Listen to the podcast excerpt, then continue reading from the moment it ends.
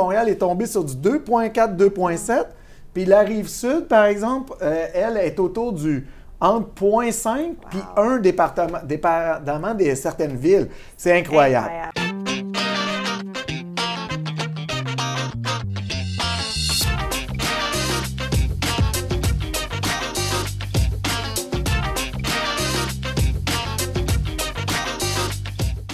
Bonjour, ici Frédéric Dussault, courtier immobilier chez PMML et je suis aujourd'hui en compagnie de Patrick Beaulé, également courtier chez PMML. Et aujourd'hui, on veut vous parler du positionnement du marché actuel dans le cycle immobilier. C'est exactement ça, Frédéric. Passant euh, beau petit kit bleu. on s'est même pas appelé en on plus s'est pas appelé, puis on s'est rencontrés ici euh, tout en bleu. Donc, euh, effectivement, il y a beaucoup, beaucoup de gens qui me disent Hey, c'est-tu le temps de vendre? C'est-tu encore le temps de vendre? C'est-tu mieux d'attendre? Dans le fond, c'est de savoir un peu, on est rendu où? Le marché actuel, qu'on sait qu'il est un marché fou, là, on n'a pas besoin de l'expliquer. Euh, les journaux euh, en parlent euh, à, tous les jours. Mais on est rendu où dans ce cycle-là? Puis c'est quoi qui fait à un moment donné que tu arrives au bout de ton cycle? Oui, bien c'est ça. Je pense qu'il y a beaucoup de gens en ce moment qui se demandent c'est quoi un peu qui fait que le marché a autant d'engouement? C'est quoi les éléments qui ont créé cet événement euh, actuel? Effectivement. Tu peux m'en nommer un? Bien, je pense que les taux d'intérêt, là, on l'a vu, euh, avec le COVID, ça a énormément baissé. Donc, j'imagine que ça, c'est un élément. Euh, oui, les taux d'intérêt, avant même la période de la COVID, étaient historiquement bas. Et là, ben, ça a rebaissé encore d'un point. Là, puis je ne suis pas là pour parler juste des taux d'intérêt, mais on était historiquement bas, puis on est encore historiquement bas. Donc, ça, c'est certainement un incitatif. Euh, qu'est-ce qui fait qu'un marché est très fort? C'est souvent quand il y a plusieurs éléments. Parce qu'il pourrait avoir euh, les taux d'intérêt qui seraient super bas, mais le marché ne serait pas fort parce qu'il y aurait d'autres éléments qui ne marchent pas. Mm. Mais dans ce cas-ci, il y a plusieurs éléments. Les taux d'intérêt. Un autre élément qui est super important, c'est que c'est les taux d'inoccupation. Ah Alors là, les taux d'inoccupation euh, étaient presque, ben, pas historiquement bas, mais on était en début de crise du logement avant la COVID. Et là, il y a beaucoup de familles, des jeunes familles de Montréal, qui sont parties sur les premières couronnes, un peu sur les deuxièmes couronnes. Et là, ces gens-là ont acheté des maisons unifamiliales, d'autres sont allés, sont allés dans des appartements plus grands que qu'est-ce qu'on retrouve à Montréal. Et là, ça l'a déstabilisé. Hein, Montréal qui était euh, autour du 1,4, puis la rive sud était peut-être à 1,8. Mais là, qu'est-ce qui est arrivé? Montréal est tombé sur du 2,4, 2,7.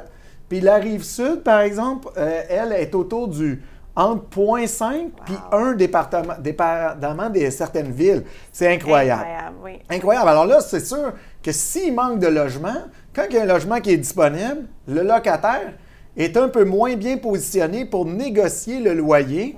Et là, ben, les propriétaires en prennent avantage, bien entendu, et, profitent de cette occasion-là pour euh, ajuster leur prix de, de, revenus. Donc, mhm. euh, c'est un incitatif qui est, intéressant. As-tu un autre incitatif que tu penses qui. un autre facteur qui fait que euh, ça va bien? Mais je sais pas, Rive-Sud, il y a énormément de, de, choses qui se passent, le REM, tout ça, j'imagine la demande qu'il y a sur la rive sud est, très grande. Oui, bien, il, y a des, il y a des projets, ça on le voit, puis il y en a sur la rive sud, il y en a sur la rive nord. Et un autre élément aussi qui fait une grosse différence, et ça c'était là avant la COVID, je réfère souvent à la COVID pour euh, qu'on ait une référence dans le temps, c'est la pression des acheteurs étrangers. Mhm. Donc, euh, il y avait souvent des situations d'offres multiples, puis les acheteurs étrangers viennent parce qu'ils trouvent que le Canada est un, des meilleurs pays au monde au niveau de la stabilité économique. Puis ça, quand tu veux faire un investissement, ben c'est important d'investir dans un pays qui est économiquement stable. Et on est reconnu au Canada avec, euh, je vous dirais, euh, l'Angleterre et les États-Unis. Euh, on est dans les top 5 pays là, au monde que, économiquement parlant, c'est très solide. Alors, euh, un autre facteur, que tu avais euh, un facteur sur le bout des, des lèvres. Non, non, non. Ben, non, c'est correct. Un autre facteur qu'il faut vraiment considérer ici, c'est que le Québec, Montréal et Québec, on est un peu le cheap market canadien. Hein, parce que euh, les acheteurs étrangers ont commencé à investir beaucoup. Vancouver et tout ça, on l'a vu, les, gouvernements ont mis des taxes aux étrangers. Mm-hmm. Et puis, au Québec, on n'avait pas cette taxe-là, puis on n'a pas encore d'ailleurs, cette taxe-là, parce que ça, c'est mon avis personnel, mais dans d'autres euh, business que j'ai été, on avait le même phénomène et c'était relié à la barrière linguistique. Hein, au Québec, ça parle français, puis euh, les Asiatiques qui veulent venir, ben, c'est peut-être plus facile en anglais à Vancouver ou à Toronto. Mm-hmm. Mais euh, là, quand on regarde les différences de prix par pied carré, Montréal versus Toronto, ah, à un moment donné, tu dis, on va laisser tomber la barrière linguistique, puis on va aller à une place que on pense qu'il va y avoir une croissance, une forte croissance euh, dans les prochaines années. Donc, ça, c'est quand que je dis là, souvent les étoiles sont toutes alignées, là, mais on a plusieurs étoiles qui sont vraiment toutes alignées, qui font que le marché est fort puis est très, très, très stable. Euh, ben, même pas stable, il est en forte croissance. Et euh, il y a beaucoup, beaucoup, beaucoup d'engouement. Puis là, présentement, si moi j'ai un, immeuble 100% loué, il rapporte, euh, j'ai pas de souci avec ça, qu'est-ce qui ferait que ça serait le moment pour vendre aujourd'hui? Oui, bien, une des premières choses qui, m'a fait réaliser que c'est le moment, parce que souvent la tendance c'était, ben, on achète, on refinance, on rachète, on refinance, on rachète, mais on ne vend pas. Mais là, quand je vois que j'ai des clients qui faisaient juste ça avant, puis que maintenant ils décident de vendre leur parc, puis pas juste un, ça m'a vraiment fait réaliser que ces gens-là, puis après avoir eu discussion avec des, des gens comme ça, me disent que selon eux, dans deux, trois ans, ça va vraiment être la période très intense pour acheter. Pas que l'immobilier va être bien, bien moins cher, mais qu'il va être beaucoup plus en, position de force pour négocier et faire des acquisitions très intéressantes. Et ces gens-là, présentement, s'il y en a qui ont des, des, euh, des, immeubles qui sont difficiles à vendre parce qu'il y a des problèmes, problèmes structuraux, contamination, des choses comme ça, savent que présentement, le monde se bat pour faire les acquisitions de, mhm. ces immeubles-là. Donc, ça, c'est vraiment un des facteurs qui me fait comprendre que on parle de où se situe le marché actuel dans la courbe du cycle immobilier. Ça, c'est le premier élément qui me fait réaliser un peu qu'il se passe peut-être quelque chose. J'ai d'autres personnes qui m'ont dit qu'ils ont déjà tout vendu et qui sont prêts. Mais on sait qu'il y a déjà des gens qui ont fait ça par le passé, puis finalement, ça continue à monter.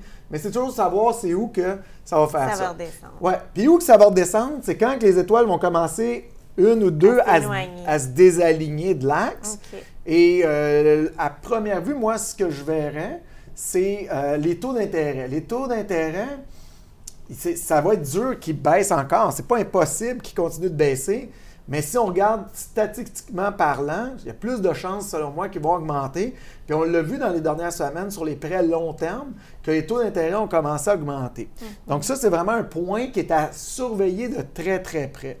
Un autre élément, euh, puis ça, je ne sais pas si tu étais au courant, je pense que oui, c'est que la SCHL a révisé leurs critères de, de, dépenses harmonisées mm-hmm. Euh, lorsqu'ils évaluent un immeuble pour savoir, bon, euh, quelle en est la valeur économique, puis quel sera le montant maximum du prêt. Donc, euh, à partir de, si je ne me trompe pas, puis c'est surtout très réserve, ils ont déjà sorti un projet et ça serait effectif à partir des dossiers qui vont être soumis là, après le mois de juin. Donc, c'est encore le temps aussi, mais c'est tous des indicateurs qui, que moi, là, avant, c'était comme vert, vert, vert, puis on est encore dans le vert en date d'aujourd'hui, mais j'ai l'impression qu'il y a du jaune qui s'en vient un petit peu. OK? Fait que c'est, euh, un peu de même là, que, que, je le vois, mais que surtout, c'est le feedback de, ma clientèle euh, de vendeurs.